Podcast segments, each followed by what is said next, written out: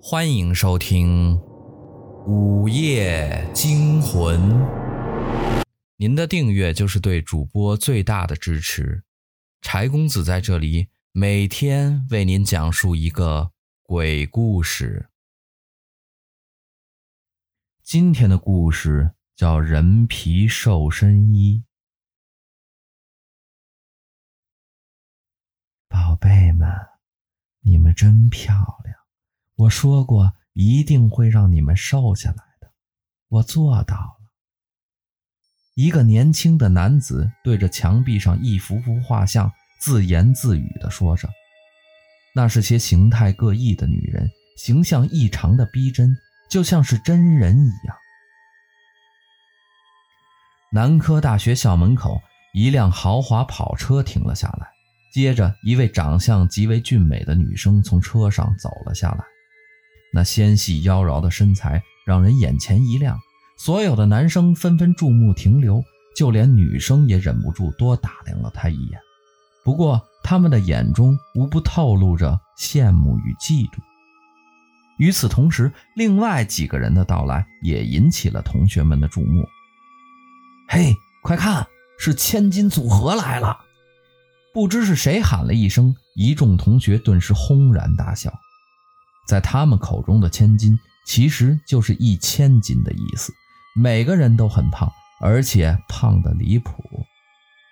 他们四个胖姑娘穿着肥大的校服站在一起，倒是呈现出了另一道亮丽的风景线，与刚刚下车的女生形成了鲜明的对比。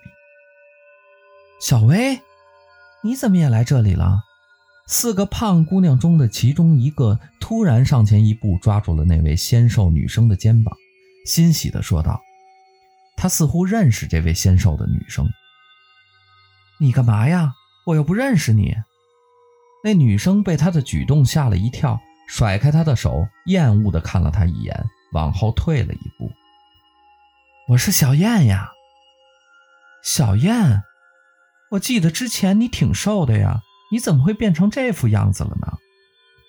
那纤瘦女生一副吃惊的样子，但脸上的厌恶感并没有褪去。我，我也不知道，可能可能是吸收太好了吧。小燕尴尬地说着：“你怎么会来南科大学呢？你不是早就已经出国了吗？”关于这个以后再说吧，我还急着去报到，就先不跟你聊了。说完，小薇连招呼也不打，就急匆匆地走了。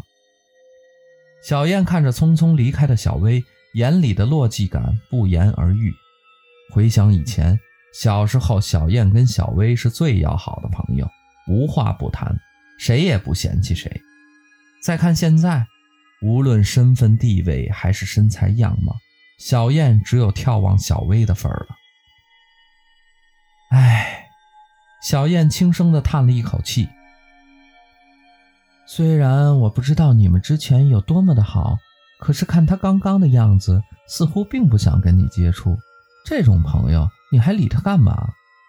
旁边的一个胖女孩拉起小燕的手，说着：“你现在不就是胖了点吗？其实你的脸蛋比她漂亮多了。如果瘦下来的话，比她漂亮十倍也不止。”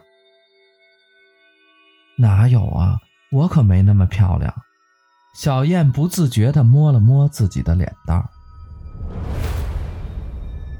自从上次碰到小薇之后，小燕备受打击，她决定减肥。可是无论她怎么减，都比不上增重的速度。为此，她感到非常苦恼。这一天，小燕跑去学校图书馆去查阅怎样才能快速减肥的资料。他低着头来回走动着，只顾着观看书本，也没看到他的前方有人，顿时与来人撞了个满怀。他的身材宽大，只是退了一步，反倒把那个人给撞倒了。他连声说着：“同学，对不起，对不起。”他想要弯腰去捡掉在地上的书本，可是自己的肚子实在是太大了，就连弯个腰都是很费力。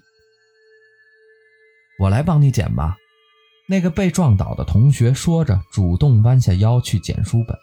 “你很漂亮。”在递给小燕书的时候，那个男生突然这样说道：“啊，谢谢。”这是小燕第一次听到有男生夸赞她漂亮的话，她害羞的涨红了脸。你是不是因为肥胖而苦恼啊？男生突然又说道。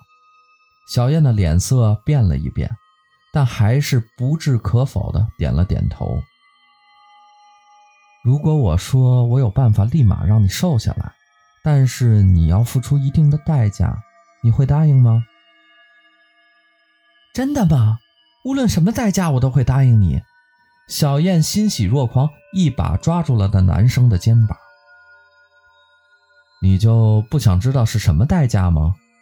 男生丝毫不在意小燕粗犷的举动。那，那会是什么代价啊？小燕有些紧张的问道。那就是，你必须要做我的女朋友。男生笑着说。这算什么条件？我答应你。小燕心里暗暗窃喜。这个男生虽然长得不是很帅，但他个子很高，五官也端正，配自己那是绰绰有余的。何况自己这个样子，能找到男朋友，那是他的福分了。一个星期后，一个身材高挑、体态轻盈的女孩，挽着一个衣着光鲜、仪表堂堂的年轻人，出现在了南科大学校门口。哎。这不是千金组合里的其中一个吗？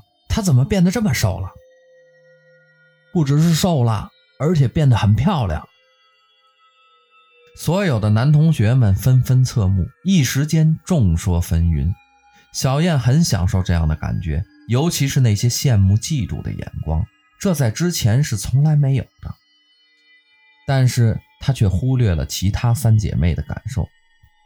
那三个姐妹就在不远处看着她，但她根本不加理会，只是淡淡的瞥了一眼三姐妹，挽着身边男朋友的手，有说有笑的走进了校园。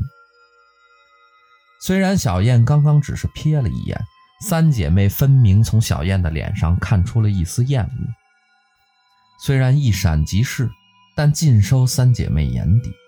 三姐妹什么都没说，只是无奈地摇了摇头。从他们的脸上却可以看出对小燕的失望。小燕自打这次现身之后，却是再也没有出现过。三姐妹毕竟和小燕一起要好过，她们试图与小燕联系，却怎么也联系不上她。电话关机，家里也找不到她。最终，她们选择了报警。而此时的小燕却不知道自己到底是在哪里，她只知道自己被囚禁了起来，这里好像是地下室，暗无天日。眼睁睁地看着自己一天比一天消瘦，他看着镜子里的自己，瘦骨嶙峋，瘦得仿佛只剩下皮包骨头，而且每瘦一次，都会有不知名的液体从身上流淌而出。发出令人感到刺鼻的味道。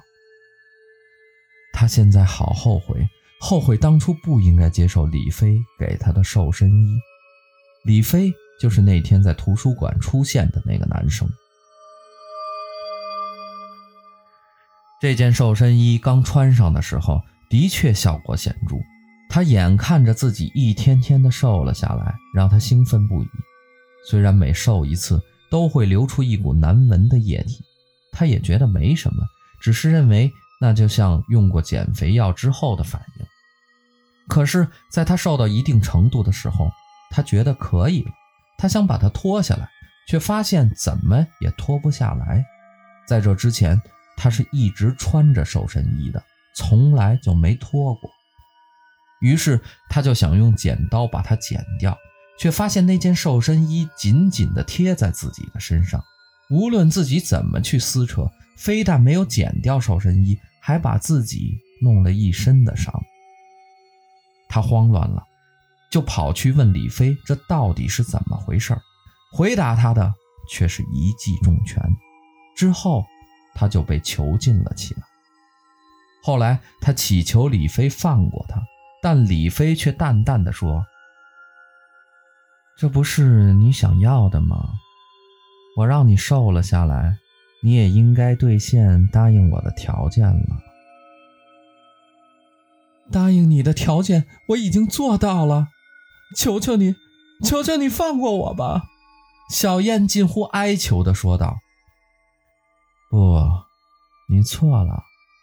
成为我的女朋友是这样的。”说着，他拉开了一条巨大的蓝色幕帘，在光束的照耀下，小燕惊恐地看到，在白色的墙壁上镶嵌着一幅幅用人皮画出来的女人，形态各异，或忧愁，或哀伤，或愤怒。